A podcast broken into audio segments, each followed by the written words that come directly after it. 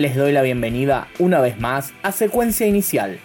Este episodio estará dedicado a Jugar, disco debut de Auge, uno de los mejores discos de los 90, editado en el año 1999, pero que goza una actualidad sonora sorprendente, a 20 años de su edición.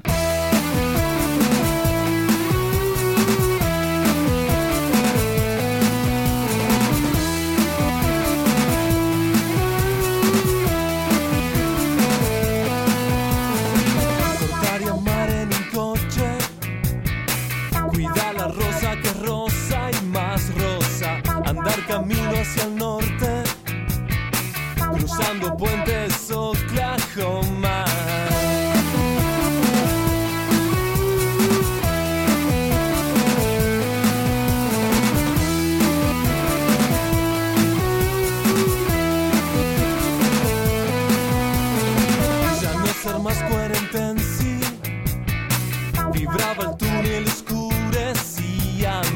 andar en curvas, yo sé. Si me lastimas, marcha, marcha atrás. Poesía que por mí aún las transforma y sueña. Caricias que son mi florecer. Junto a mí fraseas, caricia tan sombría.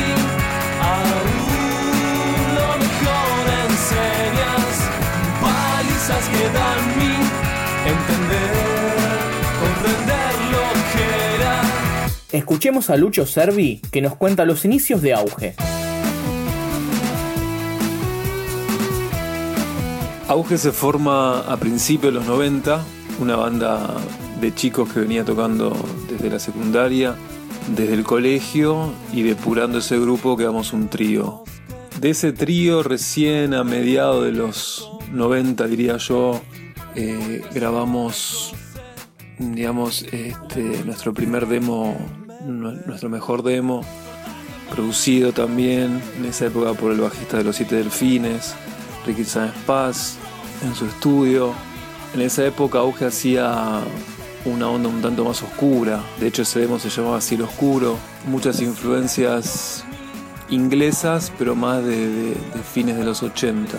Y bueno, a partir de ese demo viene un poco la transformación de la banda, hubo algunos cambios, Grabamos otro demo en el 96, en esa época en cassette, eran todos los demos. Y recién para el 97 se forma la banda final, la que va a llevar a grabar los demos y el disco jugar.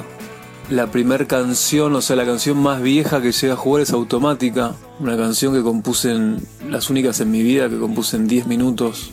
Y a partir, yo, yo creo que a partir de esa canción fue la que mm, era como nuestra canción en ese momento nueva y la que un poco perfila en la onda de lo que va a venir después.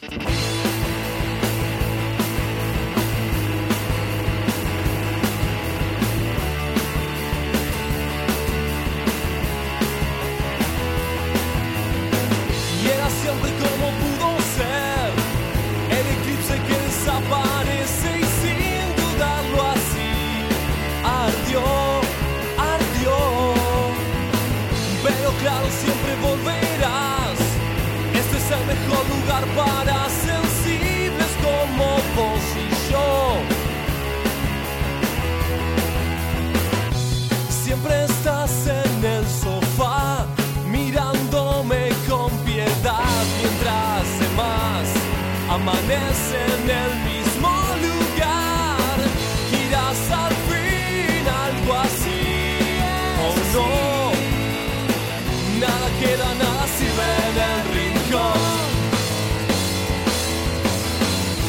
Al fin algo así.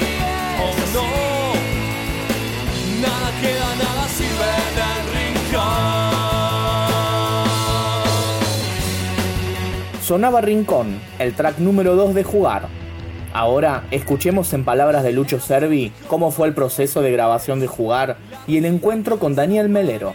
El proceso de grabación de Jugar eh, fue mm, previa a grabar muchísimos demos, si bien era lo que siempre hacíamos eh, para, escucharnos, ¿no? y, en esa época se utilizaba mucho grabar algunos cassettes con algunas canciones nuevas y repartirlos o venderlos en los shows. Muchísimo.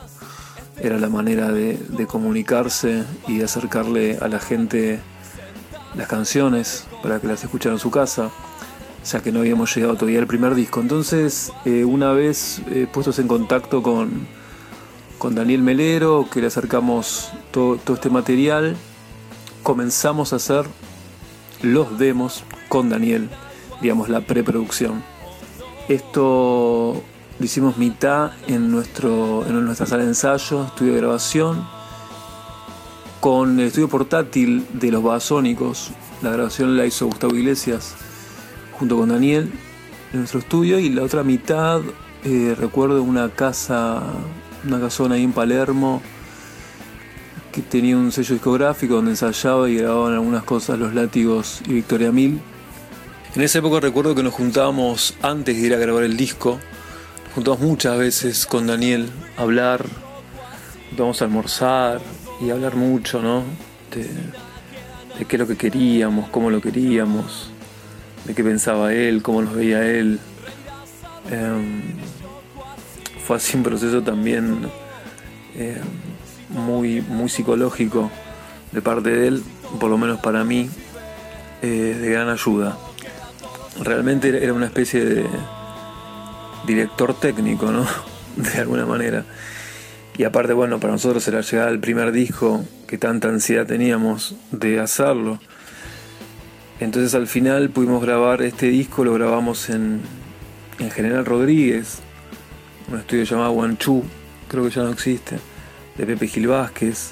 El disco está grabado en cinta, y después está bajó a, bajado el Pro Tools, que en esa época era nuevísimo eh, hacer este tipo de proceso. Y bueno, en este disco también está coproducido por Sebastián Escofet, que se nos acercó muy poquito antes de entrar a grabar el disco y se nos acercó en un show. Farfala Huevenos ahí en Bartolomé Mitre y nos, nos hizo saber que estaba muy, muy interesado en, participar en lo que hagamos y por supuesto lo sumamos también, eh, pues nos parecía como una contracara de lo que teníamos ¿no? para aportar. Eh, digamos, una parte mucho más técnica y sutil. Eh, Auge quería, en realidad lo que queríamos lograr, por eso lo grabamos en vivo también, el trío. En el estudio había una sala muy grande, lo que queríamos lograr era transmitir eso que a nosotros nos sonaba en la sala de ensayo. Era una banda que ensayaba muchísimo, casi todos los días, y se notaba. Entonces queríamos transmitir un, poco eso y esa energía que también se desarrollaba la mayoría de veces cuando tocábamos en vivo. Y eso un poco tiene que ver con el concepto de jugar y con el concepto del, disco. Bueno, con respecto a jugar, eh, la canción, no solo la canción, sino también eh, la, la tapa del, del CD, ¿no? los Playmobiles, eh, esa idea un poco nuestra de esa cosa de, ir a la sala todo el tiempo, estar buscando, que en realidad era estar disfrutando y estar jugando estar haciendo lo que más nos gustaba, que era componer canciones y poder tocarlas, ¿no? En una banda. Todo ese proceso era lo que más nos divertía y eso era lo que queríamos hacer. Yo recuerdo mi ansiedad cada noche porque llegase el otro día para ir a la sala de ensayo. Era realmente muy, muy potente el, sentimiento.